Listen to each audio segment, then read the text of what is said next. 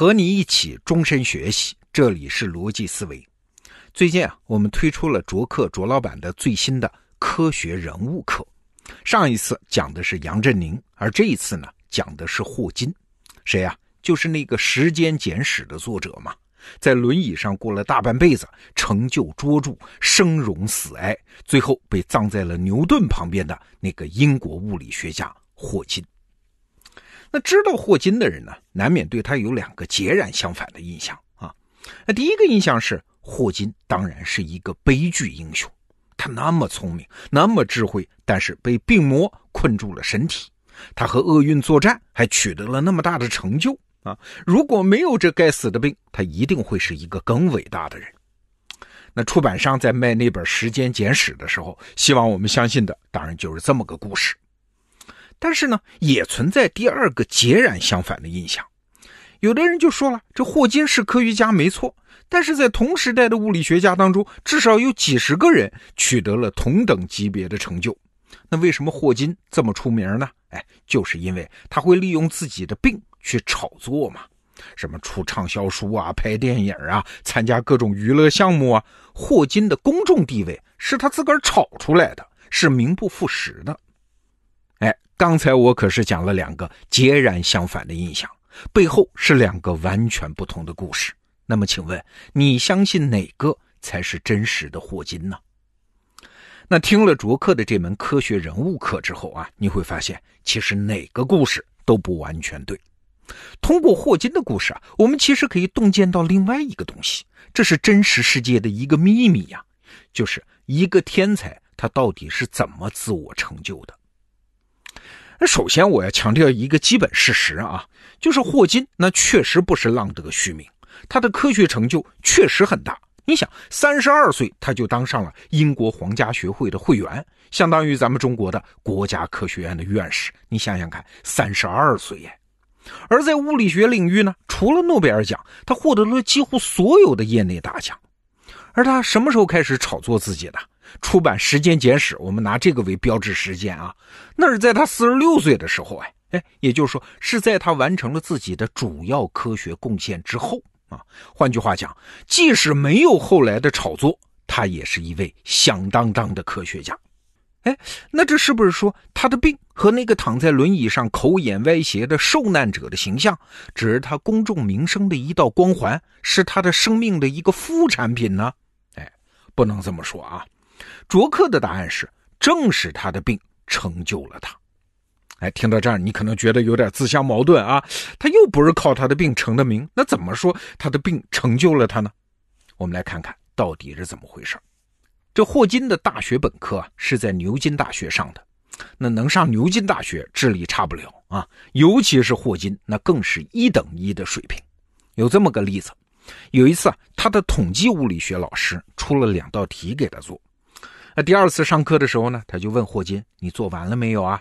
这是要查作业。”霍金说：“我没做，为啥？因为题目有错。”然后呢，他就用二十分钟的时间把题目的错误给老师讲了一遍。嘿嘿，这老师就知道了，对于统计物理学这门学科，霍金的了解比他这个当老师的还要深。这只是个例子啊，但这只是智力因素。要说到大学里面的成绩呢，这霍金可不怎么样。为啥？因为他太不用功了嘛。据说他平均每天学习的时间是不超过一个小时的，那大部分时间用来干嘛呀？什么喝啤酒啊、看小说啊、参加划船队的训练啊。实在无聊，他还有一次啊，在夜里带着划船队的队员跑到桥墩上刷那种政治标语，被警察发现之后，一群人撒腿就跑。但是你想，霍金身体不行啊，很快被警察抓住啊，差点被拘留。就这么一个调皮捣蛋、性格上有缺陷、自律能力很差的聪明学生，那你想，如果他是一个健康人的话啊，那么很大概率他不会选择走学术道路的，他可能会选择一个像金融之类的比较挣钱的行业。哎，那后来啊，霍金这个名字可能就泯然众人矣呀。但是呢，命运就在这儿转折了。二十一岁的时候，霍金被确诊为渐冻症啊，得了这种病的病人非常痛苦啊。你从这个名字就听得出来啊，他的身体就像渐渐的被冻住了一样，他们的肌肉会逐渐萎缩，最终全身瘫痪啊！这还不只是运动肌肉啊，连话都不能说啊。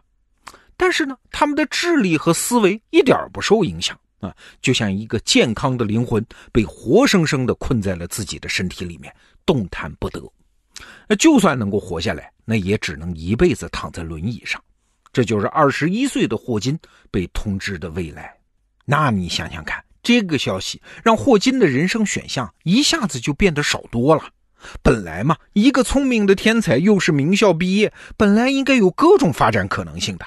但是这一场病把其他发展的可能性的大门全部都堵上了，霍金只好做了学者，而且在物理学当中，他也只能选择像宇宙学这样的方向。为啥？因为不需要做实验嘛，不需要行动嘛，在脑子里面演算方程就行了嘛。好了，到了二十八岁的时候啊，那个命中注定的时刻还是来了。这一年，霍金不得不放弃了拄拐，而是坐上了轮椅。又过了将近十年，到他三十七岁的时候，连笔都拿不住了。更麻烦的是呢，随后他的说话能力也迅速下降，只有他妻子能够根据他的声音大概猜得出来他到底想说什么。那你想，一个人面对这么一个一点点失去控制的身体，另外一个难题就摆到了霍金的面前啊，这就是钱呐。表面上看啊，钱应该不是个大问题。因为英国的医疗福利是不错的，而霍金呢又是个大教授，那收入肯定还过得去嘛。但是霍金的情况不一样，他不是一个躺在医院里等死的病人，他是个住在家里，天天要去学校上班，不仅自己要搞科研，还要带学生的教授啊。随着病情的发展呢，霍金全身只剩下三根手指还能动，到了这个地步，霍金就需要专业的护理服务。啊，他的专职的护理团队有八个人呢，三班倒的照顾他呀。可以说，霍金走到哪儿都随身携带一个微型医院，那这笔花销就贵了去了啊！而且，更何况霍金还有老婆呀，还有三个孩子要养啊。到了一九八二年，这一年霍金是四十岁，那他的三个孩子里面，老大十五岁，老二十三岁，老三只有三岁。啊，那你想，再过几年，老大要上大学，老二要上高中，老三要上小学，这三个人的学费加起来也不是个小数目。好了，那钱从哪儿来呢？对一个身体动不了、说话口齿不清的病人来说，想来想去，只有写书这一条路了。霍金的物理知识那是现成的啊，在学术界也挺有地位。那要是写一本面向普通读者的科普书，说不定能畅销，对吧？所以啊，霍金写《时间简史》，他哪是为了什么炒作哟？是一分钱难倒英雄汉，是钱给逼出来的呀！你看，他的病又一次改变了他的人生选择。他不能只在大学里面安放一张所谓安静的书桌啊，他必须竭尽所能的去挣钱啊！写《时间简史》的过程当然很艰难啊！你想，他连笔都握不住的人，但是《时间简史》出版之后，立即获得了巨大的成功。这本书后来是被翻译成四十多国的语言，不算盗版，在全世界卖了两千五百万册。霍金也因此挣到了几百万英镑啊！钱的问题就这么解决了。那说到这儿，你也就理解了，为什么早年性格非常古怪内向的霍金，为什么在晚年突然变成了一个爱出风头的人？啊，什么拍电影啊、上电视啊、出唱片啊、参加什么冰桶挑战赛啊，时不时还要发表一些惊人的言论。那从某种角度上说，他必须要维持自己的公众知名度嘛，这是他的书的销量的保证啊。哎，其实本质上也是他能维持自己的医疗保健条件的保证啊。好了，今天我们讲完了霍金的故事啊，我们再回头来看一开始我们提出来的那个问题，就是一个天才他到底是怎么自我成就的？世界上的聪明人很多，但是你发现没有，大把的聪明人都没有做出来什么成就，为啥？因为聪明人的选项太多了嘛。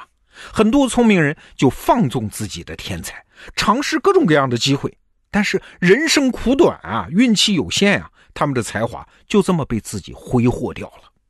而在卓克老师讲的这门科学人物课里面，你会看到两段这样的霍金故事。第一段故事是啊，霍金的天分实在太好了，因此他的选择太多了。而渐冻症呢，把其他危险的门啊都提前给他关上了，只留下了这一道学术研究的门。这本来最适合他，但是按照青年霍金的心性，他很可能不会主动走进这扇门。现在正因为有了这场病，才引导他走进来，而且成为一个伟大的物理学家。这是第一段故事，而第二段故事呢，就更加的惊心动魄啊！霍金的学术成就太好了，他完全可以躺在学术声誉上度过一生。但是渐冻症这时候又出场了啊，又逼着他打开了一扇全新的门啊！这是本来一个学者、一个科学家绝对不会去走的门，但是。因为病，因为缺钱，没有办法，所以这扇门他又走进来了，引导他成为一个伟大的公众表达者。好，我们还是回到开头提的那个问题：天才是怎么成就的？天才靠的不是智力啊，天才靠的是他没有别的选择嘛，他只能把所有的天才长期的、集中的、专注的投放在一个点上，他才能成就嘛。所以有一句话。我们都知道啊，很鸡汤，很安慰人，叫上帝给你关上一扇门，也必然给你打开一扇窗。但是这句话，我们听完了霍金的故事啊，也许可以改写一下，这么说，就是当上帝给你关上一扇门，哎，他也就是给你打开了一扇窗。好，这个话题我们就聊到这儿。卓克老师的科学人物课，霍金。